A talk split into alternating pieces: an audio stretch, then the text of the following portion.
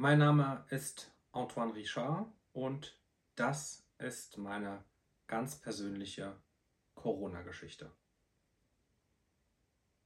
So wollte ich dieses Video gerne anfangen. Habe ich mir überlegt. Das wird ein Video und ganz sicher mehrere Videos, wenn ihr es wollt, die ganz anders werden als alle meine Videos, die ich vorher gemacht habe. Erstens bin ich auf eure Mithilfe angewiesen, dazu aber später mehr. Und zweitens möchte ich mir für diese Videos, denn es werden dann, wenn ihr es auch wollt, mehrere werden, möchte ich mir Zeit nehmen. Ich möchte die Videos eigentlich nicht schneiden.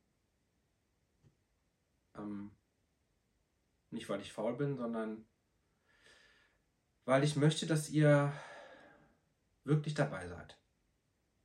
Und die Pausen zu jemandem, der nachdenkt und spricht, auch dazugehören.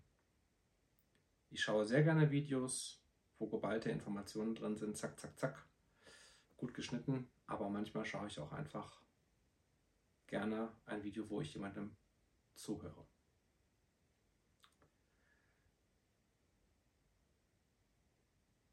Ich wollte eigentlich nie in dieser Tiefe über meine privaten Erlebnisse und Gefühle während der Corona-Zeit sprechen, sondern ich habe meine Aufgabe eher darin gesehen, Entertainer zu sein, Spaß zu machen auf der einen Seite und aufzuklären, meine Meinung zu sagen, gebündelt, stark auf den Punkt, satirisch, im Moment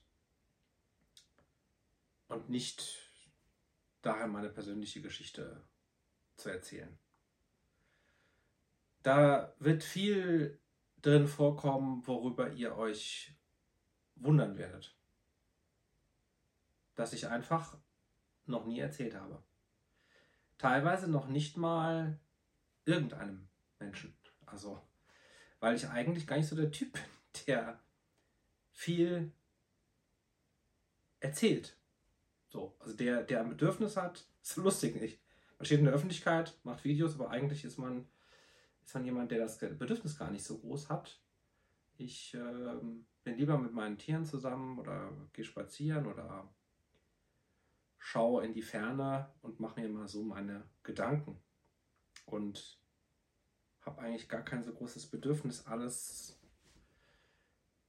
zu erzählen. Ja. Also, diese Videos, äh, wenn, wenn ihr die alle sehen wollt, das wird eine wird, wird eine lange Geschichte, Leute. Denn die Corona-Zeit, die hat sich für mich, war das halt eine lange Zeit. Und sie ist vielleicht noch nicht vorbei, aber für mich ist jetzt so ein Punkt erreicht, wo eine Aufarbeitung schon etwas begonnen hat, auch in den öffentlich-rechtlichen Medien und wo eine Aufarbeitung im privaten Bereich und zwischen den Menschen auch stattfinden kann. Und ich möchte auch gerne meinen Teil dazu beitragen. Ich glaube, dass auch viele Dinge, die ich gefühlt, erlebt und gedacht habe, dass sich da viele auch wiederfinden werden. In manchen Dingen natürlich auch nicht. Also es ist eine ganz persönliche Geschichte und äh, es ist meine Sichtweise, meine persönliche Geschichte. Und ich komme gleich darauf zu sprechen, wie ihr, welche Rolle ihr dort spielen sollt, könnt, wenn ihr möchtet. Ich habe eine Abstimmung gemacht, Leute gefragt, ob die überhaupt solche Videos sehen wollen. Und da habe ich ein paar Dinge schon mit aufgenommen. Nämlich, dass Leute gesagt haben, bereite das nicht vor. Erzähl einfach drauf los. Und bis auf das schöne Setting, das ich ganz bewusst jetzt auch gewählt habe, weil das ein neues Setting ist und weil das einfach so crazy, quietschbunt, nicht ernst zu nehmen, unseriös und ja, voller kitschiger Schönheit ist. Etwas, was ich auch sehr liebe. Die Freude im Leben. Ja, nicht immer ernst, ernst, sondern einfach das Schöne. Ja? Das Bunte, das Lebendige. Also die Leute haben gesagt, einige haben gesagt, ja, red einfach drauf los. Und äh, ich glaube, das ist eine gute Idee. Genau das werde ich machen. Einfach drauf losreden. Nicht äh, gekünstelt, nicht ähm, austarieren und ein Video nochmal und nochmal, sondern einfach machen und das, was halt dann komisch oder nicht so gut ist, das ist halt dann so.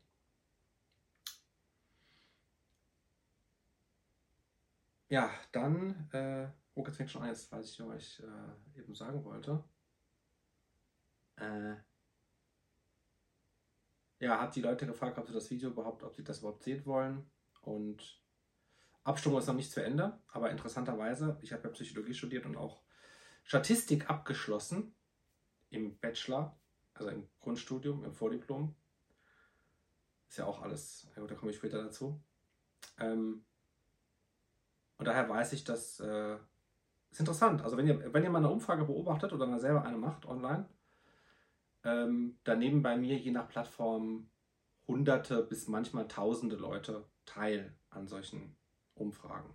Und am Anfang schaut man natürlich drauf, wenn man die gerade gelauncht hat, ist man selber interessiert, wie die Leute abstimmen werden. Und dann zeichnet sich das natürlich schnell ab. 10, 20, 30 Leute haben abgestimmt. Und interessanterweise ist das Verhältnis der Abstimmung, wenn 30, 40 Leute abgestimmt haben, ne, ändert sich das nicht mehr groß, auch wenn dann 3000 abgestimmt haben.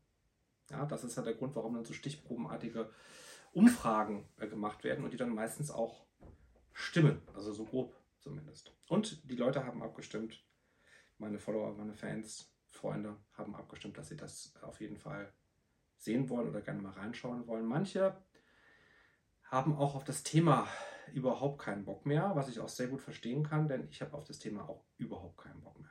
Also ich bin so oft an einem Punkt gewesen, wo ich dachte, boah, dieses Thema, ich kann, ich kann es nicht mehr hören. Schon ganz am Anfang. Ja, bei mir geht das auch schnell. Ich bin sehr, sehr schnell gelangweilt von etwas, vor allem wenn ich es verstanden habe und das Wort schon, ne? Ja, ich muss es ja in dem Video irgendwann sagen, ne? Wahrscheinlich kommt es auch ein Titel. Ich habe es am Anfang auch gesagt, ne? Corona. Ist, also, allein dieses Wort ist ein Trauma. Allein dieses Wort ist ein Trauma. Ja, aber ich denke, auch diejenigen von euch, die mit dem Thema nichts mehr zu tun haben wollen, das ist so wie in der Psychotherapie. Ne? Wenn du mit einem Thema nichts mehr zu tun haben willst, ist es vielleicht ganz gut, wenn du was damit zu tun hast also wenn du was damit, wenn du damit arbeitest, dann ist es vielleicht echt nicht überwunden. Und das ist auch etwas, was ich jetzt auch zu Beginn nochmal kurz erklären muss. Ich habe nicht das Gefühl, dass ich dieses Trauma verarbeitet habe. Man muss ja als psychologischer Berater auch ehrlich sein zu sich und versuchen auch sich selbst zu kennen, zu erkennen, zu analysieren und diese Zeit hat mich sehr krass verändert und sehr krass negativ beeinflusst. Nicht nur, also nichts ist nur negativ, es gibt auch positive Aspekte, aber die, die meisten sind negativ. Und ein Teil der, Ver äh, der ähm, Verarbeitung ist die Katharsis, das darüber reden. Und natürlich äh, kann ich auch mit äh, Menschen darüber reden. So kann ich Leute anrufen oder mich mit denen treffen und dann darüber reden. Habe ich auch gemacht. Aber das hier ist mehr so eine Art öffentliches Selbstgespräch. Ich rede zwar zu euch, ich adressiere euch, aber es ist zum größten Teil ein Selbstgespräch und äh, die bin ich auch gewohnt, denn ich bin Einzelkind und ähm, Einzelkinder kennen das. Also wenn unter euch Einzelkinder sind, mit sich selbst zu sprechen, kennt man. Macht man ab und zu mal. Natürlich nicht so wie so ein Bekloppter, ne, der so vor sich hin mummelt auf der, auf der Straße rumläuft, sondern ähm, ja, es ist auch gut und gesund. Ich habe sogar mal eine Studie dazu oder einen Artikel dazu im Studium mitbekommen, dass dieses ähm, Selbstreferenzielle, auch dieses, ähm, wenn man eine Aufgabe bewältigen muss und man dann sich das so vorsagt, also das Selbstgespräch ist eine, ist eine gute Sache. Ja? Wenn man noch mit anderen Leuten trotzdem reden kann, ist das Selbstgespräch eine, eine gute Sache. Gut, wie seid ihr jetzt gefragt? Wisst ihr, jeder trägt seinen Teil zu etwas bei. Das ist auch etwas, was ich in meinem vorletzten Video versucht habe klarzumachen, wie meine Lebensphilosophie aussieht. Und ich glaube auch nicht, dass ich besser bin als ihr oder wertvoller, sondern ich bin ein Mensch wie alle anderen auch.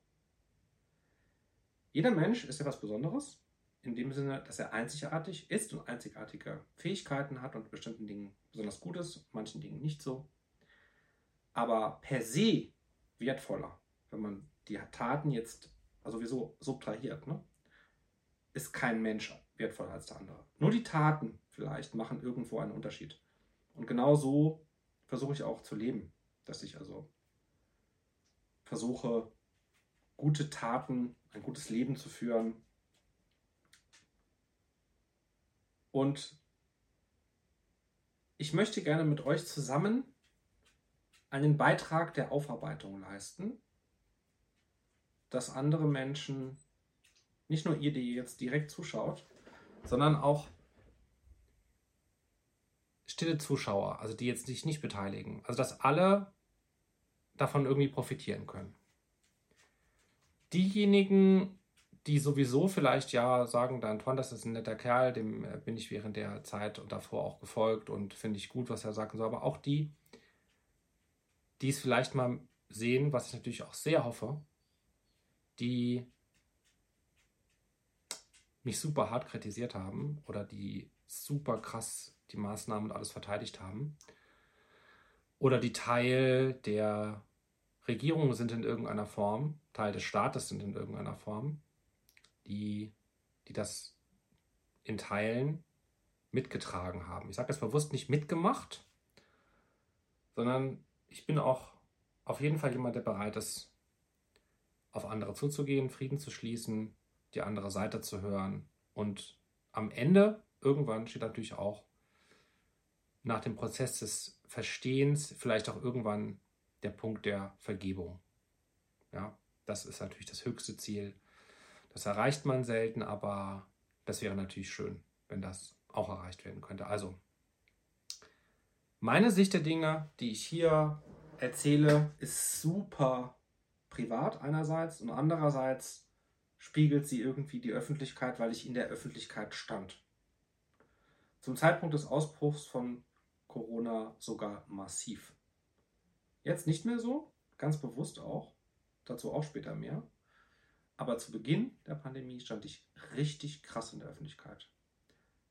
So krass, das wissen viele gar nicht, dass jeder zweite Deutsche mich auf der Straße erkannt hat. Sogar an der Stimme haben sie mich erkannt. Also mein Bekanntheitsgrad war innerhalb kürzester Zeit, also ein Jahr oder so, so hoch geworden, er ist so hoch geschossen, dass mich das selber echt, also ich war selber verblüfft und teilweise erschrocken. Also was für eine Macht einen Bekanntheitsgrad zu steigern, das TV noch hatte. Ja, also RTL in dem Fall. Aber mich interessiert, mich interessieren auch eure Geschichten. Und ich möchte es schaffen, teilweise auch eure Gedanken und nicht vielleicht ganzen Geschichten, aber einzelne Erlebnisse oder Gedanken, die da auch so herausstechen oder die anderen auch hilfreich sind oder die auch ganz besonders sind, die auch rauszugreifen, einerseits und auch hier zu erzählen. Also ich möchte euch auffordern, dass ihr unter diesem Video kommentiert. Unter den Videos, die ich machen werde, dazu kommentiert. Und zwar zu den Dingen, die ich in dem Video sage. Also jetzt nicht irgendwas, also nehmen wir an, ich fange jetzt an ne, mit der Corona-Zeit. Also sollte schon versuchen, auf das Video einzugehen. Und ich werde diese Kommentare sammeln und werde gegen Ende dieser Videoserie Dinge, die mich bewegt haben, betroffen gemacht haben, interessiert haben, die ich lustig fand oder krass oder was auch immer, gerne vorlesen und auch darauf eingehen und euch das einfach, dass, das, dass wir das alle miteinander teilen können. Ja. Darum würde ich euch bitten, dass, dass ihr mich da nicht alleine lasst, sondern dass ihr zum Beispiel schreibt, ja, Antoine, da ging es mir genauso oder mir ging es da ganz anders oder ich habe das da so und so gemacht oder zu dem Punkt, was du da gesagt hast, das, das sehe ich so, das sehe ich so und das ist natürlich bei jedem Video interessant und wichtig, aber bei diesen Videos ist es ganz wichtig. Ja. Ja. Okay, also die Videos sollen nicht zu lange werden. Ja, sollen mehrere Videos werden. Ich werde so lange reden, wie ich das Gefühl habe, dass es gut ist.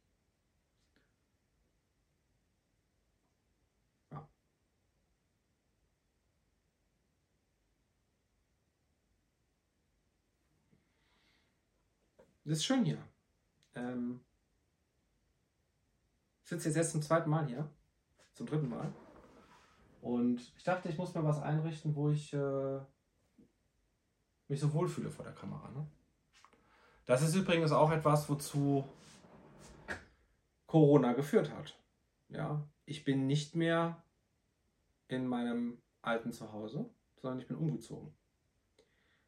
Wäre ich ohne Corona nicht. Wäre ich ohne Corona nicht umgezogen. Ja, nee. Ich glaube nicht. Ich glaube nicht. Das heißt, dass ich jetzt hier bin, dafür ist Corona verantwortlich. Beziehungsweise, ihr wisst, was ich damit meine. Mit Corona meine ich eben alles. Ne? Also einfach alles, was ähm, damit zusammenhängt. Okay. Ähm, es gibt ein paar wichtige Dinge, die ich sagen muss, damit ihr versteht, in welcher Lage ich mich zu Beginn von Corona befunden habe. Also, ähm, ich glaube, ich kann ja nicht, ich will jetzt nicht meine Lebensgeschichte erzählen, also das, das ist langweilig, also vielleicht nicht, aber würde jetzt zu weit führen, dann vielleicht schreibe ich mal eine Biografie, dann könnt ihr die lesen. Nein, also ich will schon spezifisch machen, was irgendwie Sinn macht und auch dazu passt. Und die erste Sache, die dazu passt, ist, ich bin ein Hypochonder. Schon. Also, ich bin ein krankheitsängstlicher Mensch. Schon immer gewesen. Und sicherlich auch hochsensibel. In ganz bestimmten Bereichen.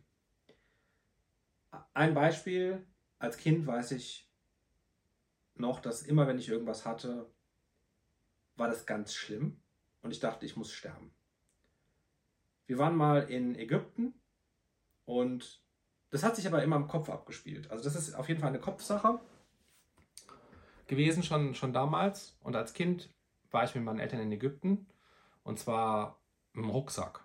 Also nicht im Fünf-Sterne-Hotel eingeschlossen, sondern mit dem Rucksack durch Ägypten gereist. Meine Eltern sind, kann man sagen, so Hippies. Künstler, Hippies. Meine Mutter ist Krankenschwester, Kinderkrankenschwester, mein Vater Künstler und Antiquitäten, Kunsthändler, Restaurator. Und da habe ich einen Leprakranken gesehen auf der Straße. Und ich kannte die Krankheit Lepra aus dem Film Ben Hur den ich als Kind mir angucken durfte, weil meine Mutter den so toll fand und weil der immer an Weihnachten lief. Ja. Ben Hur. aus den 50er Jahren mit Charlton Heston. Und da kam die Krankheit Lepra vor. Und das ist eine von vielen Krankheiten, die mir als Kind unglaublich Angst gemacht haben. Also allein die Vorstellung, dass der Körper nicht mehr so funktioniert, wie er funktionieren soll. Die Erkenntnis, dass das dann zum Tode führen kann oder zu unsäglichem Leid. Das war eine Sache, die hat mich als Kind sehr bewegt. Und ich habe diesen äh, Leprakranken gesehen und ich dachte dann, ich habe das jetzt auch.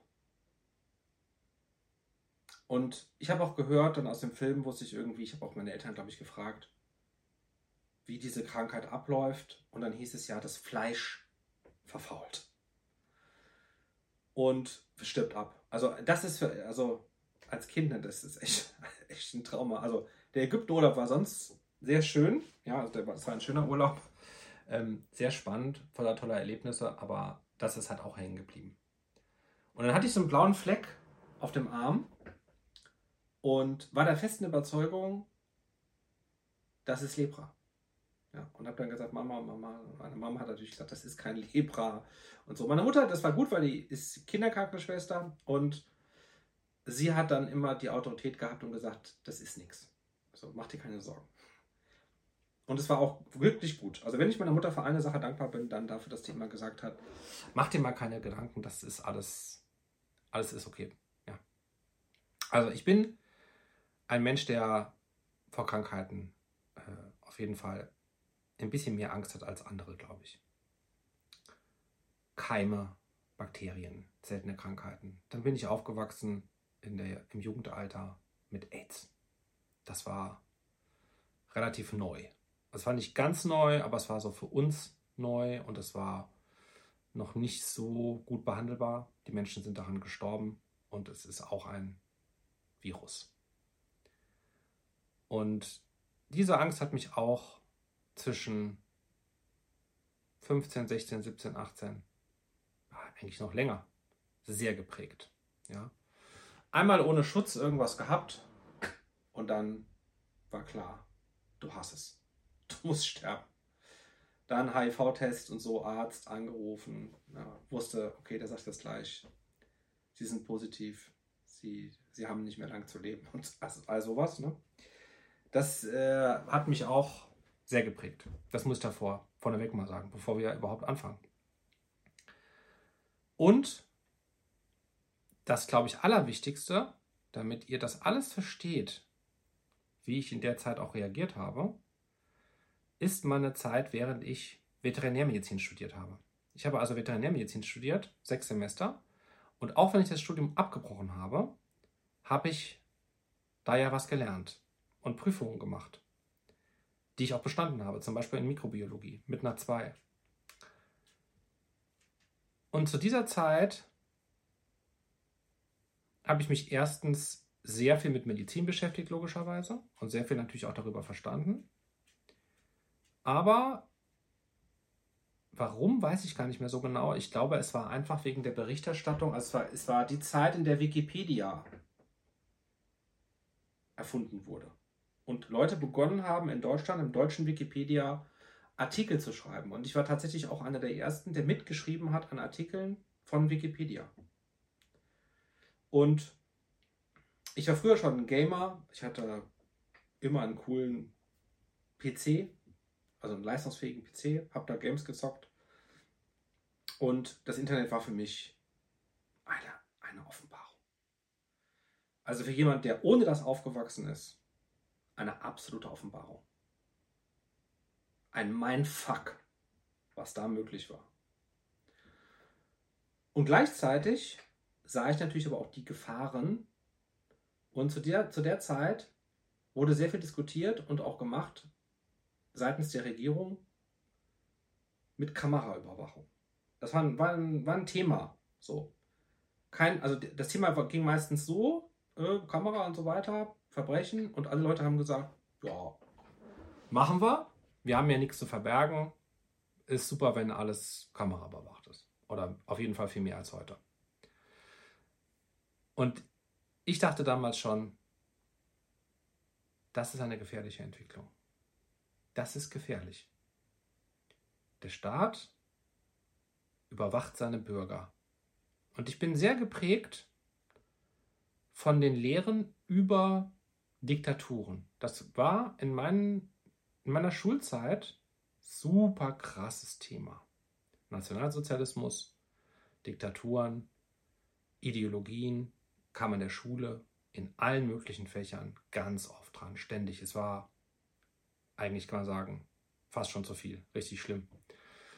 Aber andererseits, bei mir hat es gewirkt, ja, und meine Großmutter war Jüdin und war im KZ Buchenwald interniert.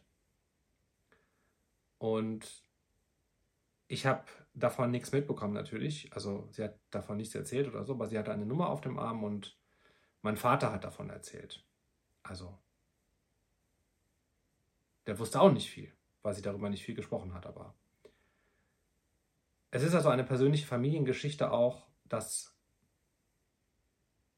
ich immer dachte, wenn ich vom Nationalsozialismus gehört habe, okay, das betrifft dich. In dir ist jüdisches Blut. Die Nazis hätten dich mindestens eingesperrt, mindestens des Landes verwiesen und vielleicht sogar umgebracht. Und dann schaut man das natürlich mit anderen Augen auch nochmal an. Auf jeden Fall war mir klar, dass ein Staat, der zu mächtig wird, gefährlich ist. Einfach sonnenklar. Ganz einfache Sache. Und das haben damals die Leute aber nicht so gesehen. Ja, also die 2000er Jahre, späten 90er Jahre, 2000er Jahre, waren so eine unbeschwerte Zeit. Habe ich als ganz unbeschwert empfunden im Sinne von, also alle, allen ging es gut. Im Traum hätte keiner gedacht, dass der Staat, der Deutsche vor allem mit seinen grünen Polizeiuniformen, die waren damals grün und man hat es einfach nicht so ernst genommen. Die Polizei hat man nicht so ernst genommen, den, die Staatsorgane. Ja? Und jetzt fällt mir was Wichtiges ein.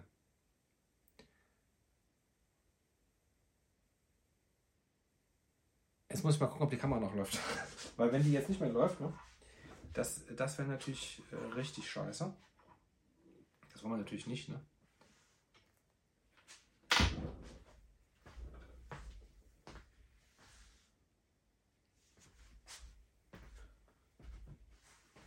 Nee, läuft noch. Ja, also, ähm,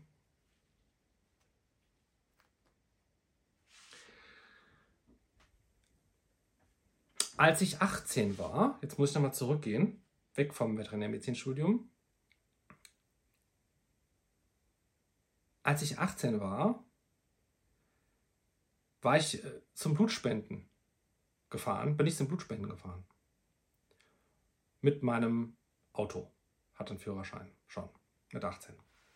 Und beim Einparken, also ich musste so einparken rückwärts und dann so seitlich rein. Ja, das weiß ich noch alles genau wie heute. Alles, was du noch genau weißt wie heute, ist traumatisch. Müsst ihr mal drauf achten. Im Positiven wie im Negativen. Ja. Also, ich bin da eingepackt und beim so machen habe ich hier ein Auto gestreift und eine Beule reingemacht. Und da das so im Fluss war und ich war sehr aufgeregt, weil hinter mir waren Autos und ich musste jetzt so einparken und ich habe halt so geguckt und so, habe ich das, gab keinen Krach, sondern das war nur so eingedrückt, ne? Habe ich nicht gehört, nicht mitbekommen. Bin eingeparkt, ausgestiegen, habe noch so geguckt und dachte, ja, ist da was, habe aber nichts gesehen und bin dann Blutspenden gegangen. Also habe geparkt, um dort Blut zu spenden. Komme zurück, guck nur so mal aus der Ferne, steige ins Auto ein und fahre nach Hause. Einige Zeit später Brief von der Polizei. Anzeige wegen Fahrerflucht. Bin aus allen Wolken gefallen, dachte, okay, krass. Ich habe nichts gesehen. Dann weiß ich auch nicht mehr so alles genau, aber dann ging Anwalt, Akteneinsicht und so weiter. Ah, okay. Es gibt einen Zeugen. Wer ist das? Ein Mann, der das beobachtet hat. Alles. Ausgestiegen irgendwie aus seinem Auto, diese ganze Sache von vorne bis hinten beobachtet, bis ich auch weggegangen bin und hat dann Anzeige gemacht. Also, er hat mich nicht angesprochen und gesagt, hallo, haben Sie nicht gesehen, hier ist eine Beule oder so. Also auch nicht der Besitzer von dem Fahrzeug, sondern irgendein fremder Mann, ja, der auch einfach hätte sagen können, zu einem 18-jährigen jungen Mann, ja, der zum Blutspenden geht, haben Sie nicht gesehen, da ist eine Beule drin. Ne? Ich bin ja auch nicht weggerannt, ne? ich bin ganz normal weggegangen. Naja, auf jeden Fall hat er mich angezeigt dann und ähm, der Schaden belief sich damals, weiß ich auch noch ziemlich genau, auf über 6000 Mark. Und war für mich ganz schlimm. Ganz schlimm. Es gab eine Gerichtsverhandlung und ähm, Fahrerflucht ist kein Kavaliersdelikt. Es ging also nicht nur um den Schaden und das Raufstufen meiner Versicherung, sondern die Frage, ob die Versicherung überhaupt bezahlt, wenn es fahrlässig war oder so. War es ja nicht, okay, aber die bezahlt, aber dann wird man sofort raufgestuft. Sondern halt auch wirklich, okay, du könntest bestraft werden, bist vorbestraft, du hast eine Straftat begangen. Und ich war vor Gericht mit 18. Ich war auf dem Gymnasium. Braves Kind, also natürlich war ich nicht brav, also ihr wisst, was ich meine, aber sowas, ne, vor Gericht, also hatte ich keine Berührungspunkte damit davor.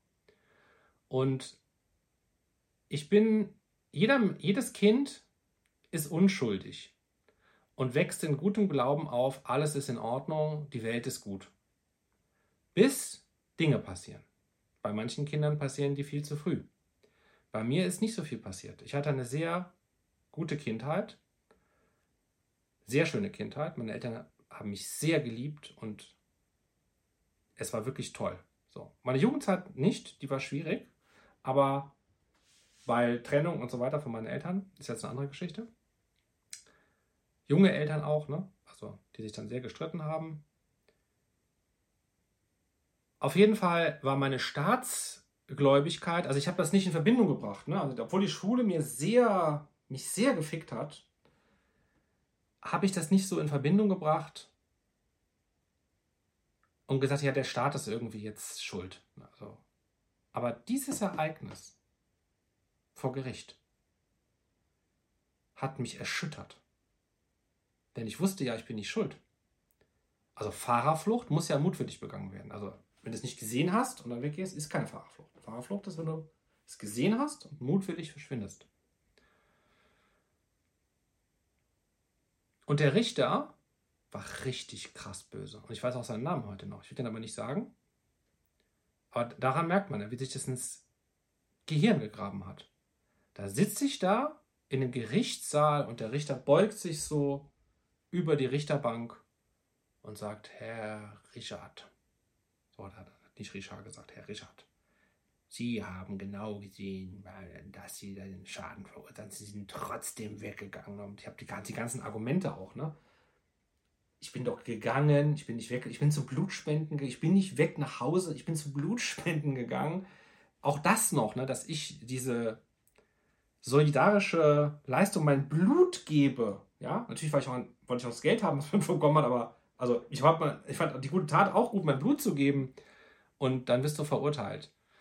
Und dann wurde ich verurteilt. Und zwar zu 80 Sozialstunden. Und der Grund, dass es nur 80, nur 80 Sozialstunden waren, wegen Fahrerflucht, ohne Personenschaden hat, also nur das Auto, nur die Tür war beschädigt, war, dass ein Mitarbeiter, ein Jugendseel, Jugendamt, Jugendamtsmitarbeiter mit mir gesprochen hat vorher, um festzulegen, weil man muss, wenn du zwischen 18 und 21 bist, musst du festlegen, ob man nach Jugendstrafrecht verurteilt wird oder nach Erwachsenenstrafrecht. Also man kann auch nach Jugendstrafrecht verurteilt werden, wenn man noch nicht so weit ist. Ja, dann drückt man so ein Auge zu und sagt, okay, obwohl der schon 18 Jahre alt ist, behandeln wir ihn nicht wie einen Erwachsenen, sondern wie einen Jugendlichen unter 18 und verurteilen ihn nach Jugendstraf. Gesetzbuch. Und der Jugendamtsmitarbeiter, der mit mir gesprochen hat, hat sehr wohl gemerkt, dass ich sehr weit war für mein Alter und absolut ein 18-Jähriger mindestens oder noch mehr. Aber der hat mir geglaubt, der hat mir geglaubt, dass ich den Schaden nicht verursacht habe. absichtlich, sondern aus Versehen und dass ich das nicht gesehen habe. Und weil er mir das geglaubt hat, hat er ein Auge zugedrückt und hat dann dem Richter gesagt, dass er die Einschätzung hätte, mich dann bitte, wenn es zu einer Verurteilung käme, nach Jugendstrafrecht zu verurteilen. Und deshalb musste der Richter das dann auch machen und deshalb bin ich offiziell auch nicht vorbestraft. Aber die Sozialstunden, die musste ich machen. Und als es dann soweit war und ich die wirklich machen musste, war mir zum ersten Mal, naja, nicht ganz zum ersten Mal, beim Zivildienst war es mir auch nochmal klar, aber es gab viele Ereignisse in meinem Leben, aber das war auf jeden Fall ein prägendes, wo mir klar war, der Staat kann dir richtig krass an Karren fahren. Obwohl du das überhaupt nicht verdient hast. Also zu Unrecht. Dass jemand zu Unrecht verurteilt wird vom Staat, das geht. Und auch wenn ihr natürlich denkt, ja, logisch geht das, ne? War mir das als 18-Jähriger nicht klar. Ich dachte, das geht nicht. Der Staat ist seriös. ARD, ZDF, Gerichte, Polizei. Da wird doch niemand verurteilt, der nicht böse ist.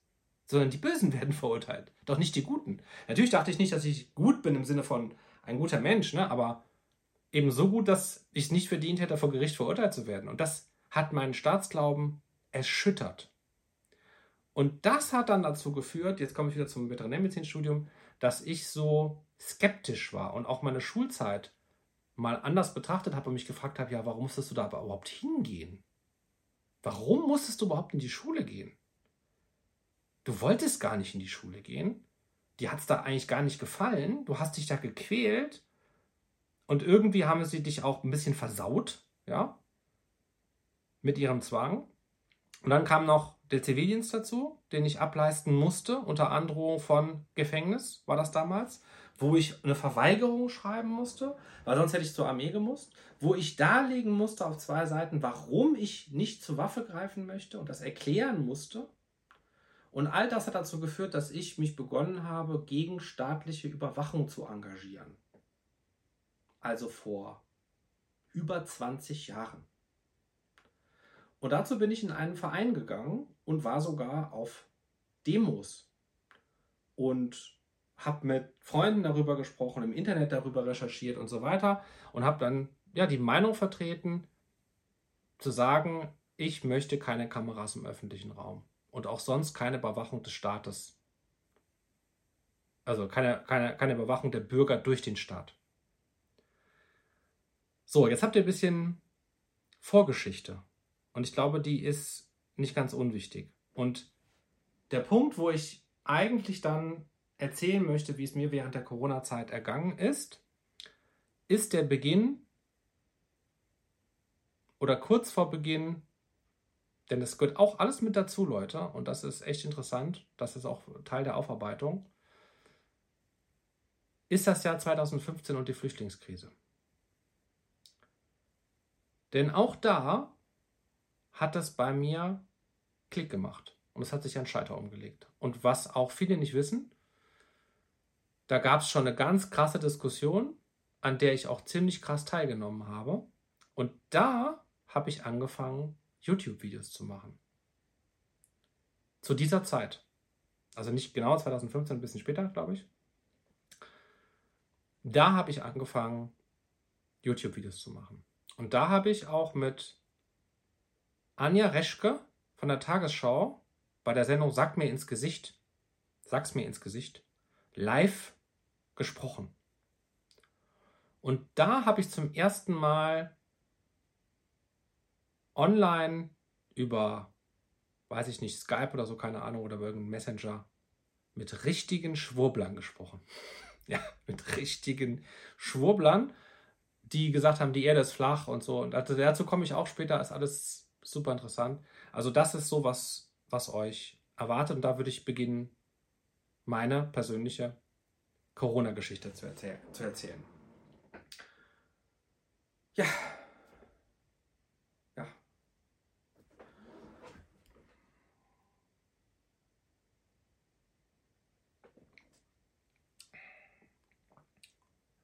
Ja. Soll es gewesen sein.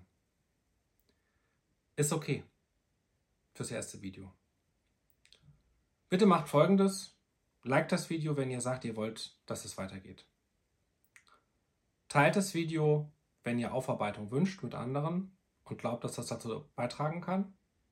Und vor allem kommentiert die, das Video oder die Videos mit euren ganz persönlichen Eindrücken. Also jetzt nicht nur Antoine, finde ich super und so, sondern bei mir war es so, bei mir war es so oder bei mir war das, was dazu geführt hat oder ich war früher so oder ich habe das früher so und so gar nicht gesehen. Ganz spezifisch auch. Nicht so allgemein, wirklich persönliche Eindrücke, persönliche Geschichten, persönliche Gedanken. Ja. Noch eine Sache. Komm mal her. Komm mal her. Jetzt kommt's. Wenn man die Tiere ruft, ne, dann kommen die nicht, ne? Ja, die Yin, mein Hund, hatte ich früher auch nicht. Sondern ich hatte die Lisa. Und die Lisa, meine andere Hündin, verstorbene Golden Retriever Hündin, die wird auch noch eine Rolle spielen in dieser Geschichte. Und zwar auch eine tragende, eine, eine wichtige Rolle. Willst du nicht vor die Kamera? Baby? Kommst du nicht vor die Kamera? Komm mal her. Komm mal hier. Guck mal, komm mal was. Guck mal, fein. Oh. Guck mal. Guck mal. Komm mal her. Komm her. Die ist eine Kamerascheu. Ja. So. glücklicherweise noch Leckerlis hier. Komm her. Ich will nicht, ich will nicht. Ich will nicht vor die Kamera. Noch nicht mal hierfür. Na komm. Ich will nicht. Na gut, ich kann sie nicht zwingen. Ne? Kein Zwang. Kein Zwang ausüben. Ich zeige es euch nochmal in einem, in einem anderen Video. Ja, warum kommt die jetzt? Ja, die, äh, es ist jetzt Zeit zum Fressen. Die hat jetzt äh, Hunger. Jetzt gibt's Fressen. Vielen Dank, dass ihr mir zugehört habt und ich hoffe, es ist okay, dass das halt nicht so, dass es jetzt halt auch Pausen, Pausen gab und so weiter und äh, das ist jetzt auch absichtlich so. Ich wünsche euch Frieden, Freiheit, Fortschritt und ein langes Leben. Tschüss.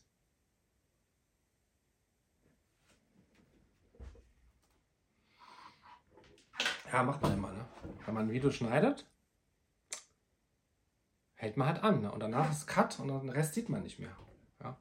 Dann sage ich halt, ich wünsche euch Frieden, Freiheit, Fortschritt und ein langes Leben. Tschüss. Und dann? Ja, dann. Wie ist es nach dem Video? Ne? Dann macht man erstmal so. Oh, ist anstrengend, ne? Man bereitet ein Video ja auch vor.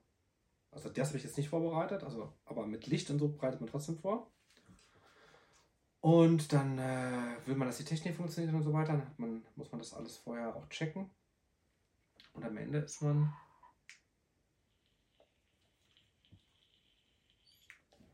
ist man durch. Ne?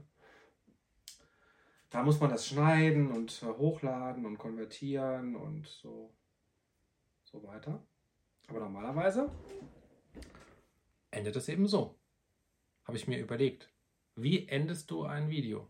Wie beendest du ein Video? Was wünschst du den Menschen? Frieden? Auf der Welt und innerlich? Freiheit? Und Fortschritt? Weil Fortschritt bedeutet Zivilisation, Wissenschaft, Technik, aber auch persönlicher Fortschritt. Es muss nicht bedeuten, dass man immer mehr hat. Man kann auch Fortschritt machen, indem man Minimalist wird. Man kann Fortschritt machen, indem man alles verkauft und in, eine Waldhütte zieht. Persönlicher Fortschritt, aber auch menschlicher Fortschritt. Das kann alles Mögliche bedeuten, aber es ist wichtig, dass es einen Fortschritt gibt. Und es ist natürlich 3F, was auch schön ist. Und ein langes Leben wünscht man in vielen Kulturen. Das ist natürlich nichts wert, wenn man leidet. Aber wenn man frei ist, dazu gehört auch Gesundheit. Freiheit ist, so gesund zu sein, dass deine Freiheit nicht eingeschränkt ist. Deshalb schließt das das mit ein. Frieden, Freiheit, Fortschritt und ein langes Leben. Tschüss.